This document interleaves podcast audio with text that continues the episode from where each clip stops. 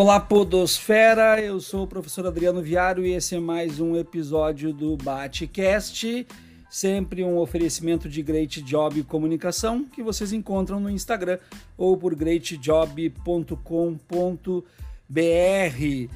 Lembrando também, se você tem interesse de se lançar na Podosfera, de criar o seu podcast, procure o pessoal da Escola do Podcast, que tem o melhor serviço e maior custo-benefício no serviço de assessoria para toda a implantação, desde equipamentos, desde mentorias e consultorias para quem quer entrar. Se você tem conteúdo, se você se julga capaz e tem o interesse de se lançar na Podosfera, procure então o pessoal da escola do podcast. O meu convidado de hoje é doutor e mestre em sociologia pela Universidade Federal do Rio Grande do Sul, onde também realizou estágio de pós-doutorado em sociologia foi professor visitante na Universidade de Oxford, onde se especializou em segurança pública e é graduado em jornalismo pela Universidade Federal de Santa Maria. É professor do mestrado em Direitos Humanos da Uniriter em Porto Alegre, membro do Conselho Administrativo do Centro Internacional para a Promoção dos Direitos Humanos, órgão ligado à Unesco com sede em Buenos Aires, e membro fundador do Fórum Brasileiro de Segurança Pública e integra a Assembleia da Anistia Internacional Brasil e do Conselho Administrativo da ONG, artigo 19. E isso não é todo o currículo, todo o currículo do professor vai estar na descrição deste episódio. Eu estou falando de Marcos Rolim. O amigo me escuta? Perfeitamente, professor Viaro. Super bem. Opa, muito obrigado pela sua participação, por ter aceitado o nosso convite para estar aqui. Isso pretende sempre, como todos os meus episódios, ser um bate-papo, nada além disso. E eu vou começar, doutor, com uma, uma pergunta que ela pode parecer óbvia, mas nós estamos vivendo na era da desinformação. Então, o óbvio ele precisa ser dito, ele precisa ser perguntado. E eu tenho também sempre o objetivo nesse canal de ser didático e por vezes até pedagógico. Doutor Marcos Rolim, para a nossa população em geral, o que, que nós podemos dizer do que nós estamos falando quando falamos de direitos humanos? Olha, Viara, eu acho que a, assim a síntese talvez mais uh, importante a respeito desse tema é, é, se nós respondêssemos que quando falamos em direitos humanos, falamos da ideia mais avançada e mais generosa de civilização que a humanidade já delineou. A ideia dos direitos humanos é a ideia que faz com que todos nós possamos imaginar uma sociedade onde cada uma das pessoas será respeitada, independentemente de quem seja essa pessoa, independentemente das suas características, se ela é homem, se é mulher, se é negro, se é branca, se é homossexual, se é heterossexual, se é presa, se é solta, se é louca ou se é sã. O que importa é que quando nós estamos diante de um ser humano, nós devemos reconhecer nesta outra pessoa a mesma humanidade pela qual nós nos definimos. Então, essa é a ideia fundamental. Eu, eu diria assim, é uma ideia civilizadora, porque uh, ela envolve essa noção difícil, muitas vezes, de ser compreendida num país como o Brasil, né? De que uh, todos nós temos alguma coisa que nos aproxima, alguma coisa que nos torna iguais como membros de uma espécie, né? Então, os seres humanos são dotados de dignidade, diria o Kant, né? E nós temos essa dignidade que essa ideia procura reconhecer, é apenas isso. E, e de onde, no, no seu entendimento, a partir de onde começa o sentimento refratário ao conceito de direitos humanos? A partir de onde começa, então, um certo combate de certa parcela da sociedade a respeito de direitos humanos? Falando no, no populacho, o nariz torto a esse conceito, por onde é possível, se é que é possível, a gente explicar isso? Olha, Viaro, essa é uma pergunta assim super importante, né? E que, que uh, me intriga, digamos assim, há muitos anos, né? Uh, talvez o Brasil seja um dos poucos países do mundo onde essa ideia tão generosa, né, que nos fala de respeito, de igualdade, seja objeto de críticas, de apreensões, de questionamentos, né? Isso acontece, eu acho, né? É, é preciso, é preciso colocar um eu acho aqui, porque essa é uma pesquisa histórica que a ser feita, a ser realizada. Acho que é muito importante a gente fazer essa avaliação a respeito da história desse direito no Brasil, né? Mas a, a, questão primeira, me parece, é a seguinte: o Brasil é um país muito violento, é um país muito desigual, um país fraturado, com várias fraturas na sociedade que nós construímos, né? Uma das mais importantes Uh, tu, como professor especializado nesse tema, sabes melhor do que eu, mas uh, o tema mais grave, digamos assim, dessa fratura vem do modelo escravocrata, né? Nós, nós somos, durante três séculos e meio, um país de escravidão, um país que submeteu, que escravizou homens e mulheres africanos, Uh, e, e, a nossa sociedade é herdeira dessa herança da escravidão, né? Se, a, se, acostumou no Brasil um pouco a desprezar os direitos dos outros, né? A não conhecer, inclusive, quem são, esse, quem são essas outras pessoas que eram tratadas como se fossem coisas, objetos, né? Os negros no Brasil ainda hoje sentem muito, né?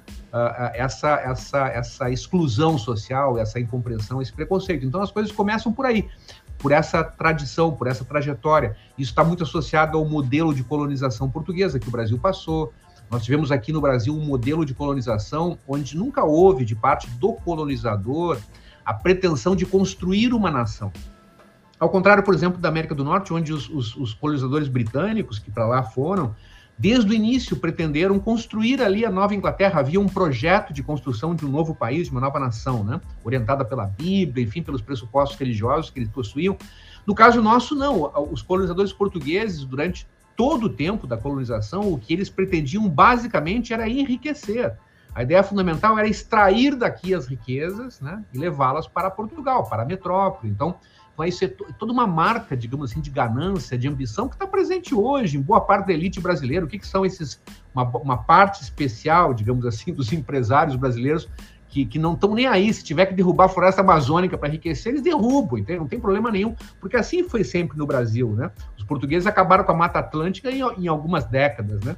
Então, então há, um, há um tema aqui da nossa história que eu acho que está muito vinculado a isso. Agora, para concluir, assim, muito brevemente, uh, acho que há um discurso que surge num momento muito específico da vida brasileira, que é ao final da ditadura militar. Quando a ditadura militar no Brasil, estou falando aqui do final dos anos 70, quando uhum. ela começa a dar mostras de que, enfim, não, dura, não duraria mais, estava numa crise muito grande, começa a haver uma certa apreensão no aparato repressivo do Estado, naqueles policiais, especialmente, que se envolveram com a tortura, que mataram, que sequestraram pessoas, que esconderam cadáveres, né? Começa ali a haver uma preocupação com a ideia dos direitos humanos, porque uh, eles começam a pensar, caramba, vai acabar esse negócio aqui, vai vir a democracia, e o que, que vai acontecer com a gente, né? Quem demandava, uh, quem tinha demandas contra a tortura, quem queria encontrar as ossadas, os desaparecidos, quem estava pressionando, eram os movimentos de direitos humanos. A defesa dos direitos humanos no Brasil começa a rigor ali, no final dos anos 70, ainda na época da ditadura. E esse discurso, então, dos direitos humanos, ele é tratado né, por alguns desses setores, né, dos torturadores, enfim, como sendo um discurso inimigo. Ali estava o inimigo, os direitos humanos eram o inimigo. Infelizmente, essa versão é comprada por alguns formadores de opinião. Isso começa muito no rádio no Brasil, Viaro. Eu me lembro assim de alguns programas de São Paulo, Afanásio Yazad, por exemplo, um uhum. programa de rádio que teve milhões de, de ouvintes, né? Muito popular. Ele, era, ele verbalizava isso, né? Defendia os policiais né? e atacava os direitos humanos. E aí começa a ideia de que direitos humanos é para defender bandido. Isso acaba se, se multiplicando e vem até hoje, né?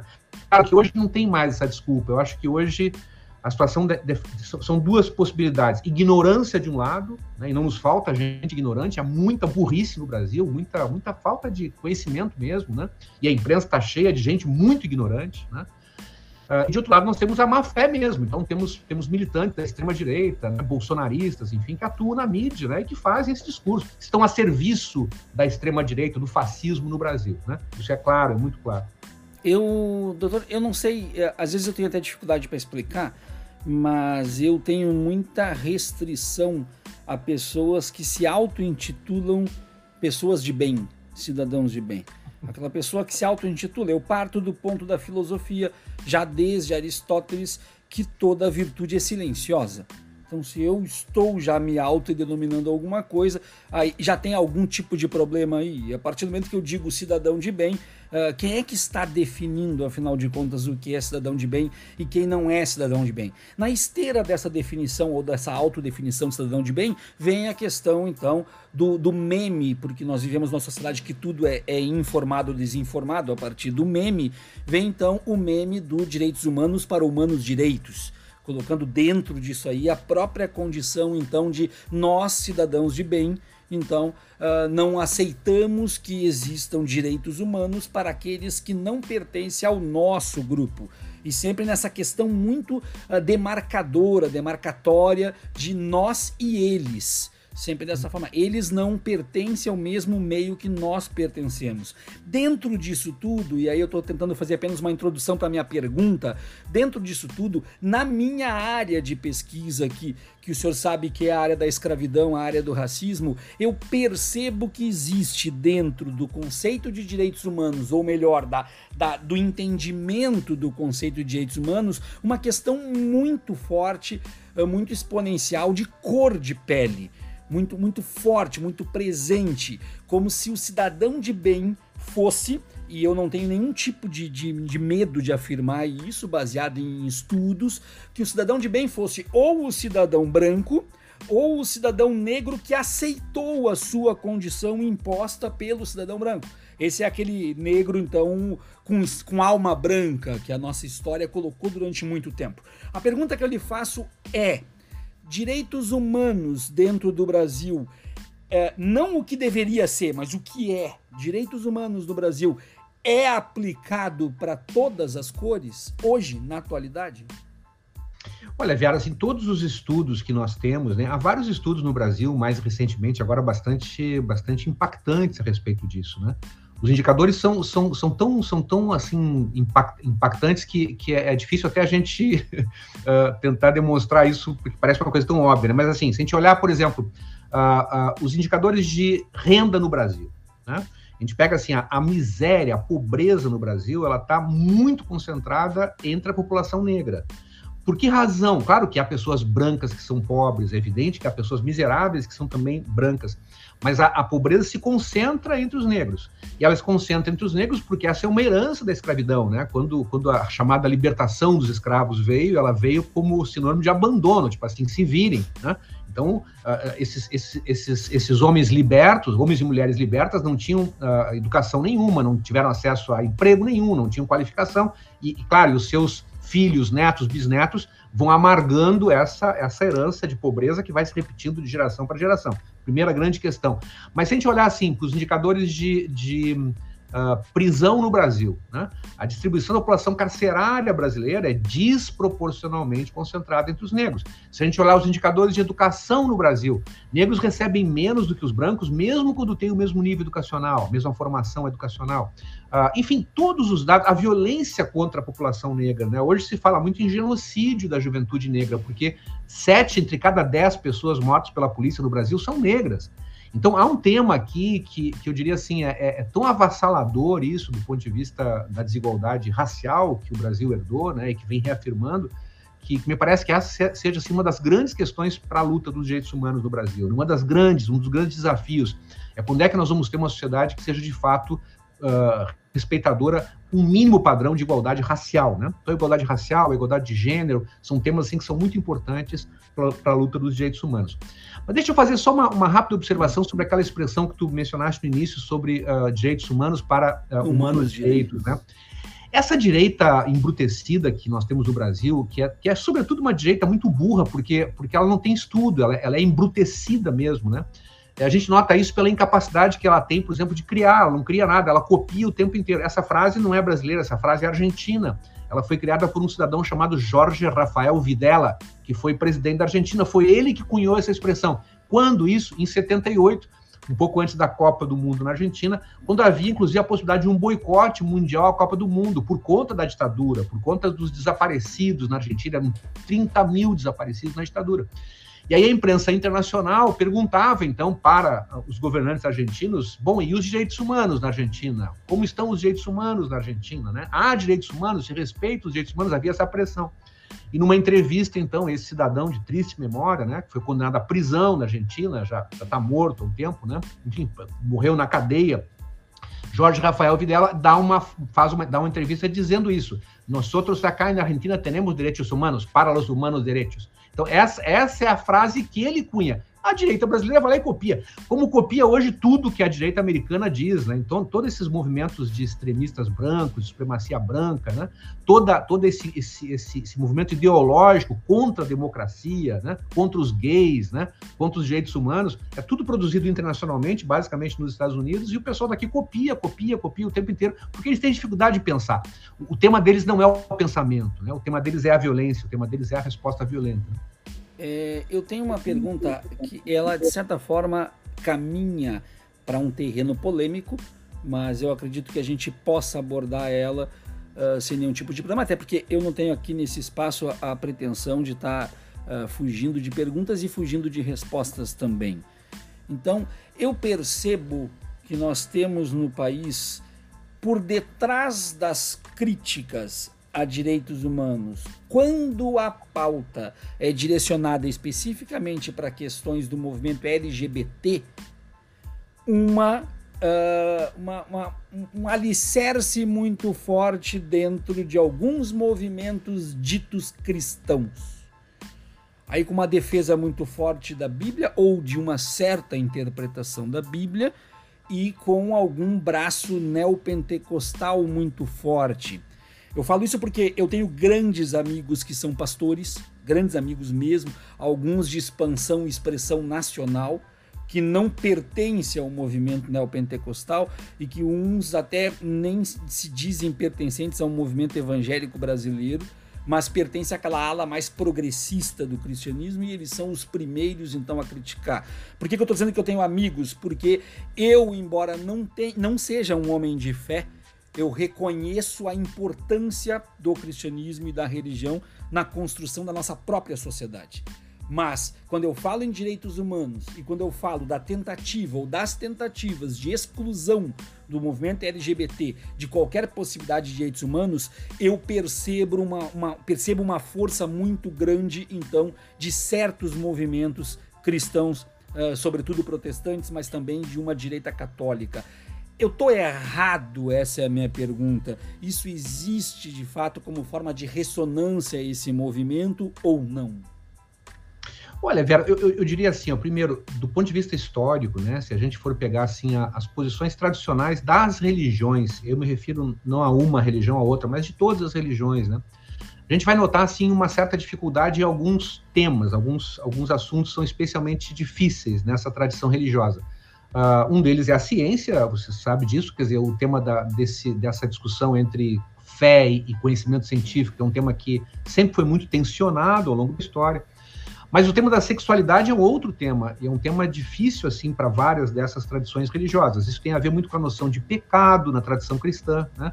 Ah, essa ideia, enfim, mistificadora da história da, da Bíblia, da maçã, do pecado original. Uma, um conjunto de, de, temas que são muito antigos, digamos assim, na tradição religiosa ah, e também na tradição cristã, que acabaram colocando certas dificuldades. Há uma certa misoginia, digamos assim, em muitos textos religiosos, né? Agora, qual é a grande diferença? A diferença é que nós temos muitas pessoas religiosas no mundo inteiro, e inclusive no Brasil, entre os evangélicos, uh, que têm uma leitura crítica dessa, desses textos, inclusive os chamados textos sagrados, né? Porque nós temos uma, uma, duas maneiras de ler um texto, uh, como a Bíblia, por exemplo. Nós podemos identificar ali um texto histórico, né? Escrito por, por mãos humanas, por seres humanos, né? Que viveram numa época muito afastada da nossa época, milhares de anos atrás, e que reproduzem os valores da sua época, né? Essa é uma forma de ler. Então nós vamos encontrar ali uh, uma inspiração religiosa importante que vai ter que ser traduzida, interpretada de acordo com a cultura que nós temos agora, né? Uh, me parece que essa é a única forma de ler esses textos, mas há uma outra maneira que infelizmente tem sido muito uh, disseminada nessas vertentes neopentecostais, que é um chamado literalismo religioso, né? Então, um dogmatismo que você vai lá, pega uma passagem, lê textualmente aquilo, bom, esta é a verdade, agora acabou. Bom, e aí eles vão ter uma postura intolerante, por exemplo, com relação a relações homossexuais, porque há várias passagens na Bíblia uhum. que, uh, onde se faz claramente uma, uma crítica, né, uma, uma impugnação da homossexualidade como sendo um pecado nefando. Né? Não por acaso a Inquisição, por exemplo, na época da Espanha, de Portugal, enfim, perseguiu muitos homossexuais, inclusive aqui no Brasil, né? quando a Inquisição brasileira foi atrás de gays né? Ah, que, que, praticavam o pior dos crimes, né? que era o crime da homossexualidade. Então isso está muito presente ali. Agora, eu diria assim, uh, do ponto de vista religioso, são, são formas muito distintas de conceber o que são esses textos sagrados. Né? Uh, se nós fôssemos ter o mesmo critério de literalidade na interpretação dos textos bíblicos, a gente estaria defendendo a escravidão uhum. hoje. Porque não há uma única passagem na Bíblia. Eu desafio esses neopentecostais que me mostrem uma única passagem bíblica onde se questione, onde se critique a escravidão. Pelo contrário, eu mostro várias onde se recomenda a escravidão. Então, então se vale isso, né? Se vale a interpretação literal para o caso do, homo, do, do, homossexual, da homossexualidade ou das homossexualidades, então vale para a escravidão também. Então, é óbvio que isso não tem pé nem cabeça. Por isso eu fico com os religiosos e com os evangélicos que têm uma visão mais crítica, né? E que tem uma postura mais progressista. Uma das coisas que eu acho que a gente não pode fazer no Brasil é botar todo mundo no mesmo saco. Sabe? Exatamente. Eu tenho visto muita gente, eu tenho alunos, alunas em aula conversando comigo, é muito comum. Ó, oh, professor, eu sou evangélico. Ah, qual é a sua igreja? Tal igreja. Eu penso assim, o meu pastor diz isso. Caramba, é muita gente pensando diferente. Mas o que, que a, gente, a gente acaba recebendo uma mensagem muito pela internet, pelos meios de comunicação, de onde vem essa turma, tipo Silas Malafaia, uhum. esse pessoal. Gente, isso aí não é a representação né, dos evangélicos no Brasil, é de um grupo né, neopentecostal, de extrema direita, né? Uh, e, e, muito assim comprometido com essa bandalheira, com, essa, com esse horror que o Brasil está vivendo hoje, do ponto de vista moral, inclusive. infelizmente, eles fazem parte desse movimento, mas não são os únicos porta-vozes. Né? A, gente tem, tem que ouvir outras pessoas e outras tradições dentro da religião também. Uh, doutor, eu quero trazer uma, uma situação que ela é, ela é, muito presente nas discussões de redes sociais. Hoje talvez ela não esteja tão presente, mas já foi muito presente. Mas em momentos, uh, em questões muito sazonais, ela volta, que é aquele, aquela reprodução rasa da chamada Bolsa Bandido. Uh, que vem, vem com muita frequência. Todos os anos a gente explica como que funciona o auxílio Todos os anos a gente explica que não é aquilo que estão dizendo, mas todos os anos pessoas com grande ressonância na rede reproduzem então os absurdos que ganham grande repercussão também, onde os discursos rasos giram em torno de é melhor ser bandido do que não ser bandido, porque o cara mata e ainda vai ganhar mil reais por cada filho dentro da cadeia para o resto da vida que, que o senhor poderia falar de forma didática para quem está nos ouvindo ou vai nos ouvir a respeito da Bolsa Bandido? eu, eu, eu, assim, é, dá vontade de chorar, né? Mas, assim, de fato, de fato, tem razão. Esse é um tema que recorrentemente, né, volta e meia, ele retoma e circula pela internet com esse tipo de discurso. Gente, a questão é muito simples. Nós temos hoje aproximadamente 800 mil presos no Brasil. Estamos aproximando de um milhão de presos, uma coisa que era quase inconcebível algum tempo atrás, imaginar que o Brasil poderia ter um milhão de pessoas presas. Está caminhando para isso. Uh, se tivesse assim, 1% desse, desse pessoal que recebe auxílio reclusão, é muito. Eu não tenho os dados agora atualizados, mas se tiver 1% é muito. Tá? O que, que é o auxílio reclusão? O auxílio reclusão é um benefício previdenciário. É um benefício previdenciário que vem dos anos 40, 50 no Brasil, é uma coisa muito antiga. O que, que significa isso? O sujeito é um trabalhador, carteira assinada e é preso.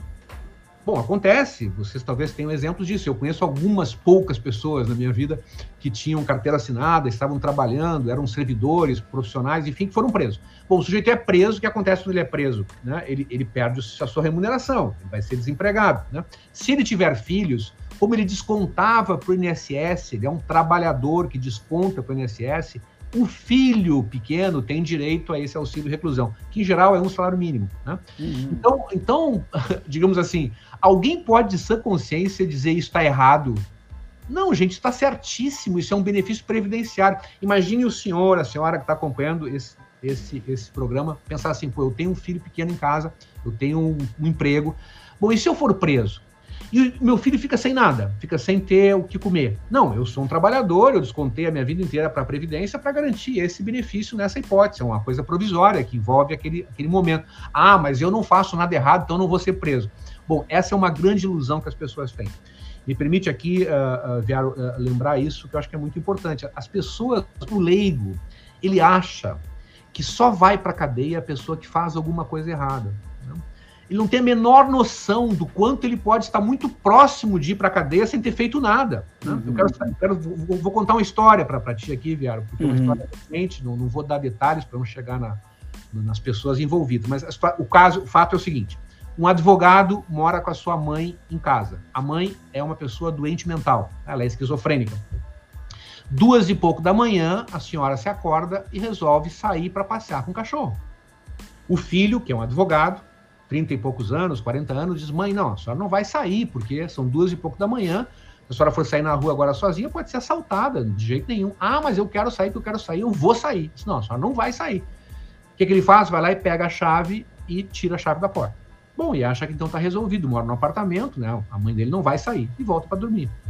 A mãe pega o telefone num surto psiquiátrico e chama o 190 e diz: Estou em cárcere privado, meu filho não me deixa sair de casa, estou presa, por favor, venham aqui. A polícia militar, a brigada militar se dirige àquela casa, então aquele apartamento, bate lá na porta, o, pessoal, o sujeito acorda, o advogado, desce para receber os policiais. Quando abre o portão, ele já é já é preso, já é imobilizado. Não, mas que é isso? Ele resiste, ele resiste à prisão. Bom, aí é mais ainda contido, uhum. vários policiais o contêm, e é preso por resistência, certo? Até esse sujeito, ele passou alguns dias no presídio central, até esse sujeito explicar o que tinha acontecido efetivamente, até demonstrar que não havia nada, não devia absolutamente nada, se passaram muitos dias. Né? Então, isso é só um exemplo assim de circunstâncias do dia a dia, isso acontece toda hora. Ah, o senhor está contando uma coisa que é muito rara. Não é muito rara, acontece toda hora. As pessoas são presas nas mais variadas circunstâncias porque são suspeitas de algo, depois se descobre que nada tinha a ver com aquela história. Então, cada um de nós pode passar por problemas desse tipo, não se pode é, é, excluir essas possibilidades. Nesse caso específico, e ainda que fosse uh, envolvido no, na prática de um delito. Uhum. Uh, esse é um outro tema importante que também eu acho que, que muitas vezes aquela, aquela expressão que tu falavas de pessoas de bem, né? Há, uma, há, um certo mito que é o seguinte: quem comete crime são aquelas. é um tipo especial de pessoa que comete crime. Há outro tipo de pessoa que nunca comete crime. Bom, Viaro, a, a má notícia que eu tenho para dizer para os nossos ouvintes é que isso não é verdade. Né? A, a, verdade é outra. A grande maioria das pessoas comete algum tipo de crime ao longo da sua vida. Todos nós. Né? Normalmente, o que acontece é que nós cometemos delitos de menor gravidade, especialmente quando somos adolescentes ou nos primeiros anos da nossa vida de jovens adultos, né? até 24, 25 anos. É muito comum pequenas transgressões, mas práticas que envolvem crime. Né? Então, uh, uh, nós sabemos disso por quê? Porque há pesquisas no mundo inteiro que são chamados estudos de autorrelato, né? self-report studies, é um tipo de estudo onde se oferece um questionário fechado, anônimo, e as pessoas respondem o questionário sabendo que não serão identificados. Eu já fiz alguns desses estudos em sala de aula com alunos, né, uhum. né, perguntando sobre crimes que eles cometeram. É impressionante. Esses, esses estudos todos encontram uma média de 95% de respostas para pelo menos um crime na minha vida. 95% de respostas. E a gente suspeita que esses 5% que não que responderam que nunca cometeram nenhum tipo de crime, talvez tenham algum problema de memória. Tá?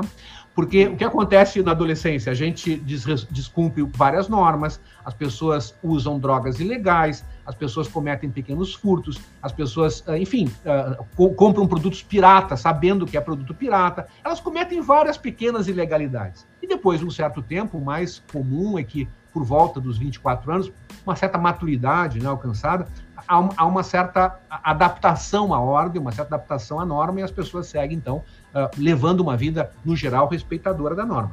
Mas isso também não é válido para todas as pessoas ditas de bem.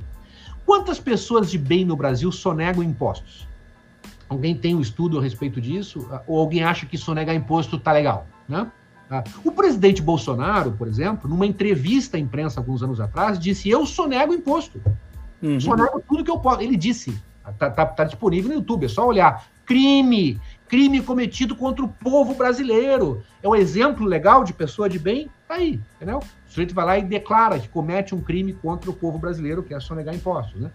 Então, isso é muito comum. A gente pega, a gente olha o que foi a Lava Jato no Brasil, a gente vai ver, assim, um conjunto muito grande de grandes empresários brasileiros, riquíssimos, todos eles uh, envolvidos em atos de corrupção, e a gente percebe que a riqueza construída por, essa, por aqueles empresários está toda ela alicerçada no crime. Toda alicerçada no crime. São as chamadas pessoas de bem. Os homens que espancam suas esposas em casa, que matam suas mulheres, pessoas de bem, respeitadores da lei e da ordem. E assim por diante. Né? Doutor, o, o, o penúltimo tema que eu quero abordar com o amigo é outro, outra lenda urbana ou lenda das redes sociais. E eu sei que estou perguntando para a pessoa certa. E os, o, o, amigo vai saber quando eu fizer a pergunta e os nossos ouvintes também vão saber. Então eu sei que estou fazendo para a pessoa certa. A lenda que eu digo é, o mito que eu digo é: policiais não são amparados pelos direitos humanos, doutor Rolim? Essa, essa é uma ótima pergunta, porque. Uh Muitos policiais imaginam que não, né? uh, também porque para eles próprios policiais chegou essa história com muita força, né, que os direitos humanos seriam inimigos da atividade policial. Até porque uh, são os militantes, são os lutadores de direitos humanos que criticam muitas vezes a violência policial, que exigem apuração em casos de crime praticados por, por policiais, etc, etc. Mas é, mas é claro que não é verdadeiro isso, né?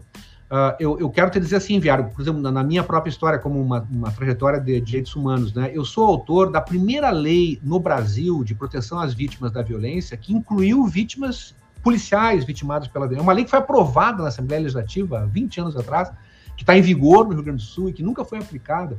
Nenhum governante, desde então, resolveu aplicar a lei, mas ela está em vigor no Estado. Ela protege vítimas da violência, incluindo policiais, garantindo, por exemplo, a obrigação do Estado de, de pagar o, o, estudo dos filhos de policiais mortos em serviço. Né? Só para dar uma ideia de uma das disposições dessa lei. Ninguém, pouca gente conhece essa legislação e, e pouca gente sabe que a lei é de minha autoria. Né?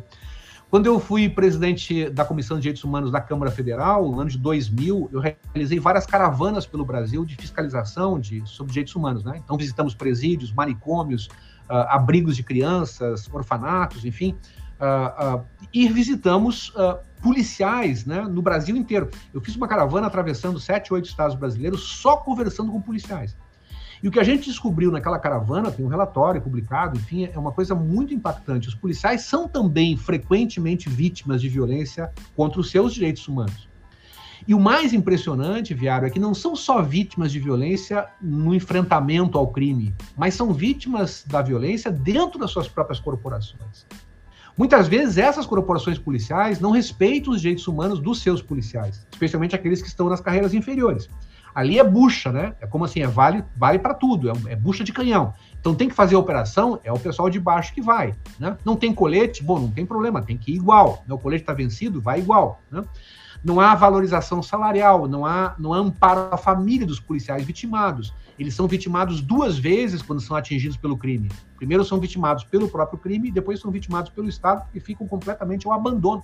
Não há nenhum tipo de, de, de acompanhamento, de valorização desse policial e de apoio à sua família. Então, assim, há, há, muitas, há muitos materiais de direitos humanos que vêm trabalhando, que vêm denunciando a realidade também de violação sobre os policiais. Agora, é claro, né, Viaro, a gente percebe que os policiais são vítimas dessa estrutura, mas nós queremos mudança nessa estrutura. Nós queremos um outro modelo de polícia, um modelo de polícia que seja muito mais eficiente do que esse que nós temos, uh, que não seja uh, desrespeitador de direitos, violador de direitos, e que respeite os seus próprios policiais. Isso é que nós queremos, né? Na medida que, que os policiais compreendem melhor o qual é o nosso trabalho, uh, há uma, uma, uma, uma intersecção, uma soma de esforços que nós podemos construir com esses profissionais da segurança.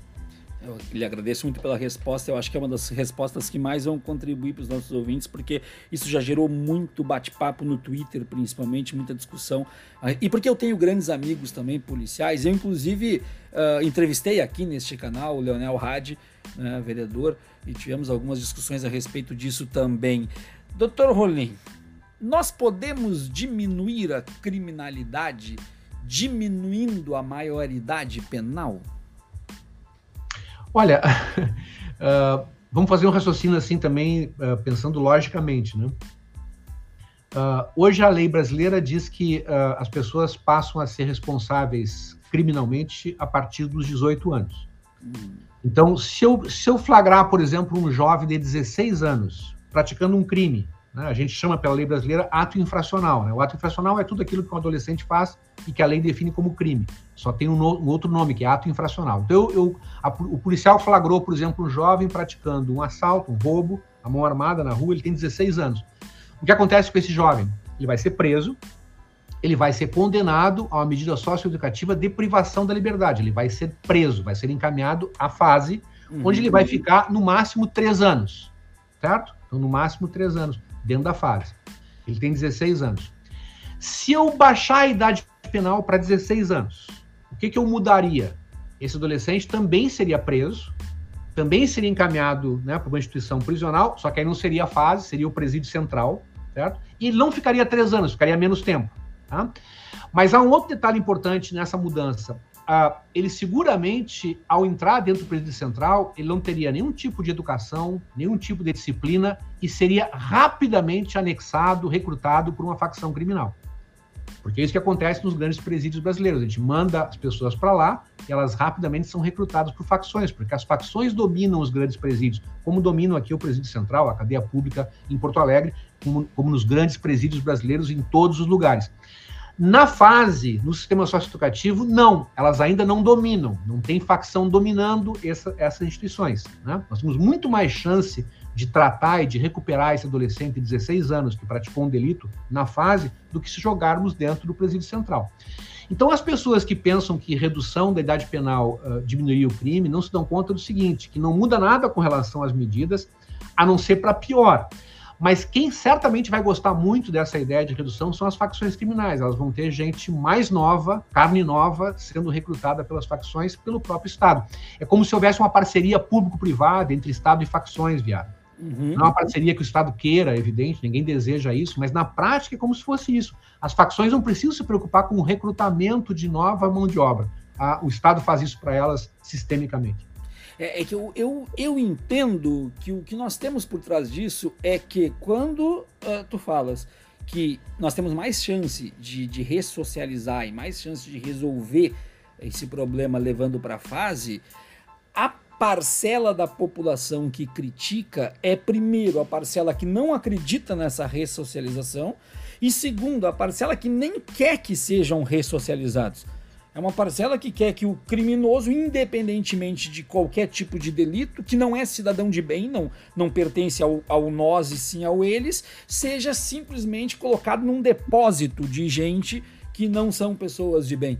Então, por que, que eu tô fazendo esse comentário? É porque a sua, a sua resposta é perfeita, mas eu entendo que às vezes a gente dá soco em parede.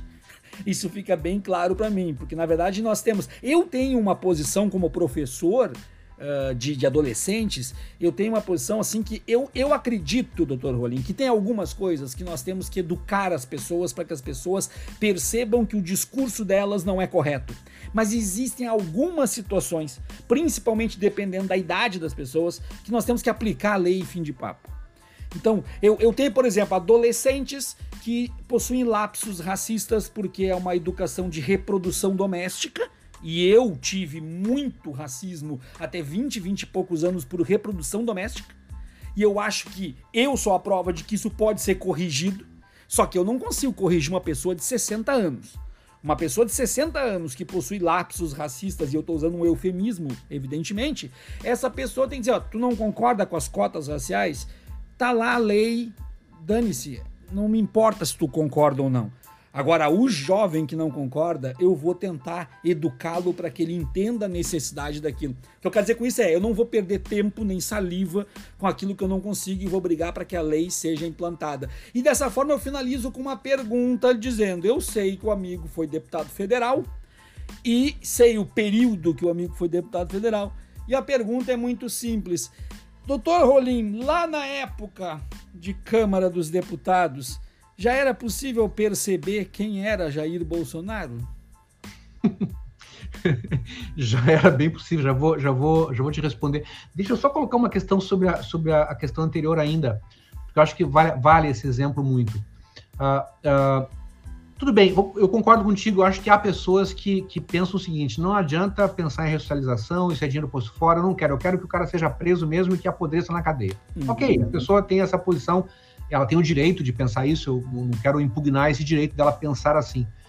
Mas é, é importante que a gente lembre o seguinte: esta pessoa que ele não quer ressocializar, que ele não acha que vale a pena investir recursos, porque ela acha que não é uma pessoa de, do, do mal, etc., ela irá sair da prisão mais cedo ou mais tarde. Não importa uhum. quanto tempo dure, pode ser alguns anos, pode ser muitos anos, mas vai chegar um momento que ela volta para cá. Então, assim, independentemente do que essa pessoa acha que deve ser feito ou não, uh, se, se esse período de prisão for usado para torná-la pior, é isso que acontece em geral com a prisão, quem paga a conta é a gente, todos uhum. nós, porque essa pessoa volta para cá. Então, se não for em nome das pessoas presas, que seja em nome da própria segurança, que, que nós temos pelo menos a capacidade de pensar na nossa própria segurança. Eu quero que as pessoas que saiam do presídio saiam melhores do que quando entraram. Por quê? Porque eu quero preservar a minha segurança também. Né? Uhum. Eu quero dizer para quero te dar esse dado que é muito importante. O Rio Grande do Sul tem um programa, Viaro, que é incrível porque nenhum dos governadores, de, de todos que passaram, desde que o programa começou, esse programa começou no governo Ieda Crucius, tá? foi, foi, foi, foi, foi construído por um cidadão chamado Fernando Schiller, que foi, na época, o secretário de Justiça da governadoria da Cruz, que era fazer justiça às pessoas envolvidas. Uhum. Uhum. Eu ajudei, me orgulho de ter ajudado a construir esse programa, porque fui, fui solicitado e prestei essa colaboração voluntariamente para ajudar na construção. O programa chama-se RS Sócio Educativo. Tá? Esse é um programa que estabelece para os meninos que estão na fase cumprindo medida de privação da liberdade, esse jovem que praticou algum ato infracional mais grave, né? oferece para esse jovem, se ele quiser, se ele tiver essa disposição, de quando terminar a sua medida, quando ele for colocado em liberdade, ele entra no programa que exige que ele participe de atividades de formação, cursos de formação diários, enfim. Ele tem que ter presença diária nesses cursos de formação, envolve basicamente formação profissional. E ele recebe, se for frequente nesses cursos, uma bolsa de um salário de meio salário mínimo por mês. Meio salário mínimo por mês. Um salário é o custo geral, porque isso envolve entidades que prestam esse serviço, enfim, mas o jovem recebe meio salário mínimo por mês. Muito bem, uh, nós temos já centenas de jovens que saíram da fase e que entraram nesse programa RS Sócio Educativa. E eu fiz uma avaliação desse programa alguns anos atrás, com duas orientandas minhas em duas universidades diferentes. A gente avaliou em dois trabalhos a, a efetividade desse programa. O que, que nós encontramos, Viar? Está publicado na internet, enfim, as pessoas podem acessar o, o estudo com facilidade nós encontramos o seguinte, que os indicadores de ressocialização, de recuperação desses jovens que passaram pelo programa e ficaram um ano no programa é aproximadamente de 88%. Eu estou dizendo para, estou te falando o seguinte, de um programa que tira quase nove em cada dez jovens que se envolveram no crime, tira do crime. Custo do programa, um salário mínimo. Meio para o jovem, meio para quem presta o serviço. Uhum. Esse é o custo. O custo para ficar lá preso é 4, 5 mil reais por mês. Né? Então, muito maior do que, do, que, do que esse custo de recuperar alguém. Então, assim, é, é, é uma questão quase de, de, de, de, conta mesmo, de fazer contas, né? Custa muito mais barato investir na prevenção, especialmente, como tu falaste, se essa intervenção for feita entre jovens, a chance de retirar esse pessoal do crime é muito grande. Nós temos que investir nisso. Mas, infelizmente, no Brasil, a gente não aposta nisso, aposta no que é mais caro e que é mais eficiente. Uh, sobre a questão do Bolsonaro, eu fui deputado federal uh, uh, de 1999 a 2003. Tá? Então foi meu único mandato como deputado federal, não fui mais deputado depois, enfim. O, eu tinha sido deputado estadual antes, vereador antes, então eu acumulei 18 anos de mandato, mas como deputado federal fui só quatro anos, um único mandato. Uh, eu fui colega do Jair Bolsonaro, aliás, ele, ele, o gabinete dele era, era, bem próximo do meu, no anexo 3 da Câmara, então a gente se encontrava muito, e eu me encontrava muito com ele às quartas-feiras pela manhã, porque eu presidia a Comissão de Direitos Humanos, e o deputado, então, deputado Jair Bolsonaro, sempre foi membro da Comissão de Direitos Humanos. Cada um dos deputados tem que, pode ser membro de duas comissões permanentes. Então, eu, eu, eu era membro da Comissão de Constituição e Justiça e membro da Comissão de Direitos Humanos, que foi presidida por mim no ano de 2000. Então, todas, todas quarta-feira tinha reunião da comissão, toda quarta-feira eu, eu convivia durante a manhã inteira com o Jair Bolsonaro, né? ou na presidência, né? ou como membro da comissão. Na época, a gente combinou entre todos os parlamentares da comissão, entre todos os partidos, da direita, da esquerda, não tinha, não tinha diferença de cor ideológica nisso, mas todos nós da comissão combinamos o seguinte: Jair Bolsonaro é membro da comissão, ele tem direito de, da palavra, pode falar por cinco minutos em cada sessão, em cada tema. Mas quando ele falar, a gente não responde. Por quê? Porque ele só era membro da comissão, porque ele ia lá só para provocar a gente, para dizer asneira, para dizer bobagem, para fazer acusações gravíssimas, né? coisas assim horrorosas, como ele sempre fez. Só que a gente não dava bola, né? porque não, não valia a pena dar bola. Né? Então, uh, Jair Bolsonaro é, é, é, o sujeito que, que, já nessa época ele era visto assim, como uma coisa meio folclórica, tipo, esse, esse cara meio maluco, meio não, não, se dá, não se bate palma para um cara desse, não se dá, não se dá espaço para um sujeito desse, que é um cara perigoso, um sujeito maluco, né? Era essa a ideia que se tinha. E, e, ele era pouco mais do que isso, na verdade, né? Ele, uma vez eu me lembro que eu fui, eu fui até uh, uma reserva em Anomami, uh, bem no norte do país, na fronteira com a Venezuela, Uh, usei recursos, enfim, da, da Câmara para investigar uma denúncia que me chegou pelo Conselho Indigenista Missionário de que índias brasileiras estavam sendo estupradas por soldados brasileiros, né? Uma base lá naquela região. E eu fui até lá, foi uma, uma coisa muito impressionante, assim, eu não conhecia, não conhecia a Amazônia e passei vários dias lá, andei pelo meio da selva, caminhei com, com os Yanomami por lá, foi, foi muito impressionante para mim impacto dessa experiência, né? Bom, na volta, uh, pude comprovar, eu fui com o Davi Yanomami, Davi Copenal foi, foi, eh, na época que trabalhava com a FUNAI, ele foi o meu intérprete, né? Para poder falar com os Yanomami. E eu produzi um relatório a respeito dessas violências sexuais contra as índias brasileiras, né? E foi muito impactante assim o relatório. Na época o presidente era Fernando Henrique Cardoso, eu era numa bancada minoritária, eu imaginei assim, pô, esse relatório vai ser publicado, ninguém vai dar bola para esse relatório.